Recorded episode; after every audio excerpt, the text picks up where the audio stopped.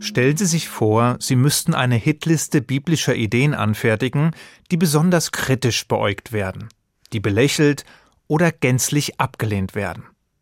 Ein sicherer Kandidat für einen Platz auf dem Treppchen dürfte die jüdische Idee eines himmlischen Belohnungssystems sein.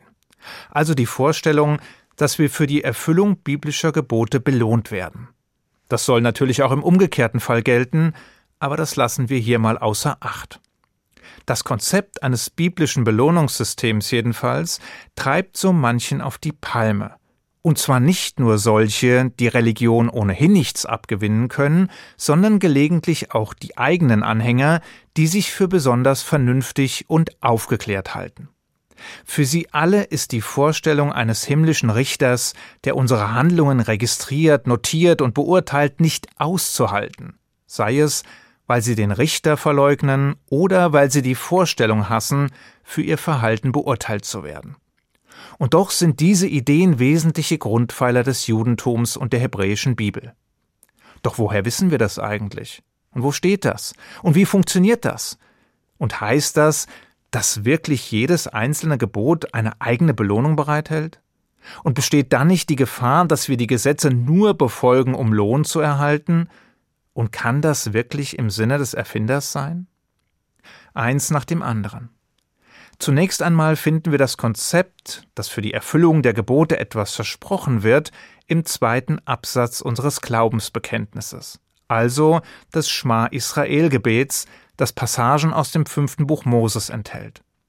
In diesem Gebet, das wir im religiösen Idealfall zweimal täglich sprechen, heißt es Wenn ihr auf meine Gebote hört, die ich euch heute gebiete, den Herrn, euren Gott, zu lieben und ihm zu dienen mit eurem ganzen Herzen und eurer ganzen Seele, so werde ich den Regen eures Landes geben zu seiner Zeit, Frühregen und Spätregen, dass du einsammelst dein Getreide und deinen Most und dein Öl. Und ich werde Gras geben auf deinem Felde für dein Vieh, dass du essest und satt werdest. Will heißen, wenn wir die Gebote der Torah einhalten und in Gottes Wegen wandeln, dann wird es uns gut ergehen. Und wenn nicht, dann eben nicht. Damit ist zwar eine grundsätzliche Aussage über eine Beziehung zwischen Gesetzestreue und Wohlergehen getroffen, doch gleichzeitig ist sie sehr allgemein gehalten denn es gibt keine klare Aussage zu bestimmten Geboten, und auch die genaue Wirkungsweise bleibt eher unklar. Rabbiner Benjamin Blech fragt in seinem Buch Understanding Judaism deshalb, ob es denn nicht besser wäre, wenn wir konkretere Angaben hätten. Wenn wir also genau wüssten, welche Belohnung wir für welche Gebotserfüllung zu erwarten hätten. Also etwa eine Urlaubsreise, wenn wir unsere Nächsten lieben, oder ein neues Auto, wenn wir den Schabbat halten. Oder was auch immer. Zugegeben, im Talmud steht, dass wir den genauen Lohn für die Erfüllung der Gebote nicht kennen. Aber was wäre, wenn? Dann entstünde ein neues Problem, und dieses hat Antigonos bereits in den Sprüchen der Väter thematisiert. Dort heißt es Seid nicht wie Knechte, die dem Herrn nur um der Belohnung willen dienen, sondern seid wie Knechte, die dem Herrn ohne Rücksicht auf Belohnung dienen. Will heißen, jede Handlung, die wir nur deswegen ausführen, weil uns eine Belohnung winkt, wird dadurch entwertet. Schließlich handeln wir in solchen Fällen nicht mehr, weil es geboten oder richtig oder gut ist, sondern weil wir auf die Belohnung schielen.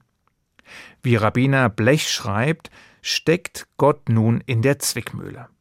Denn wie soll er den Menschen klar machen, dass es einen direkten Zusammenhang zwischen der Erfüllung einzelner Gesetze und der jeweiligen Belohnung gibt, ohne Gefahr zu laufen, dass das Streben nach dem Lohn zur alles entscheidenden Motivation wird?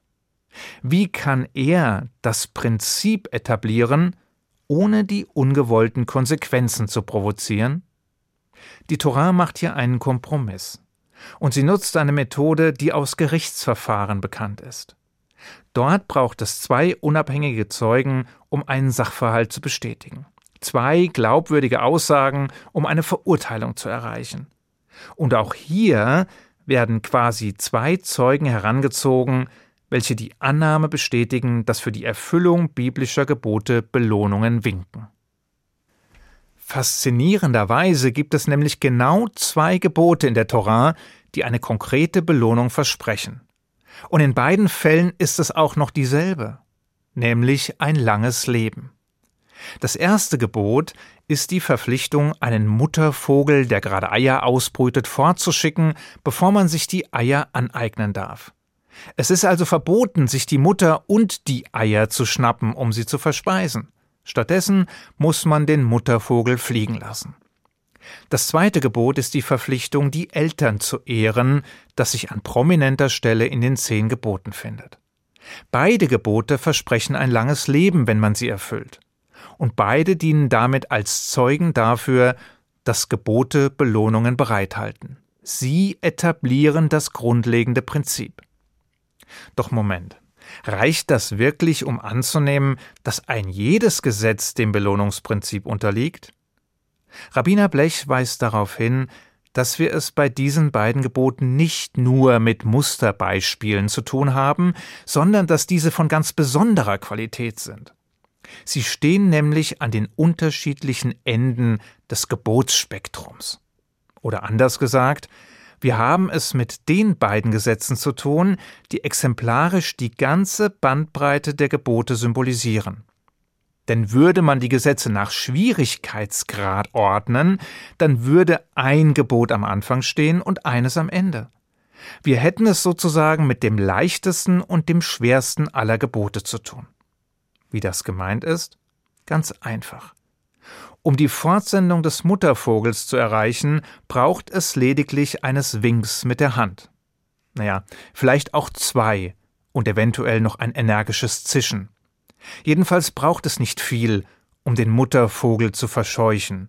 Es ist das Gebot, das von allen am einfachsten und mühelosesten erfüllt werden kann. Ganz im Gegenteil zu seinem Gegenstück. Das Gebot, seinen Vater und seine Mutter, also seine Eltern zu ehren. Dieses gilt den Gelehrten stattdessen als das am schwierigsten zu erfüllende Gebot in der ganzen Torah. Und mit Blick auf die nicht selten komplizierten, belasteten und anstrengenden Beziehungen zwischen Kindern und Eltern braucht es keiner weiteren Ausführungen. Schließlich sind wir alle Kinder unserer Eltern und wissen deshalb, wovon die Rede ist. In jedem Fall haben wir es mit eben den Geboten zu tun, die das gesamte Gesetzeswerk einrahmen, von dem leichtesten bis zum schwersten Ende.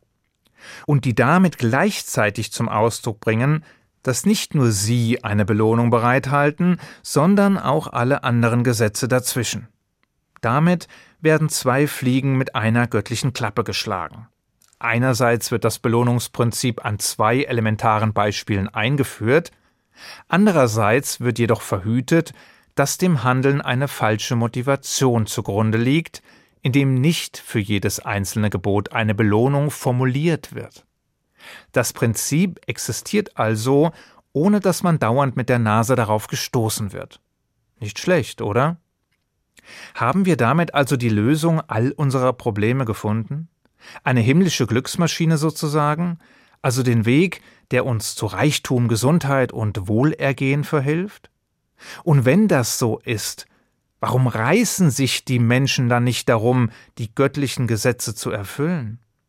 Irgendetwas kann hier nicht stimmen. Aber was? Das werden wir wohl erst in der nächsten Sendung erfahren.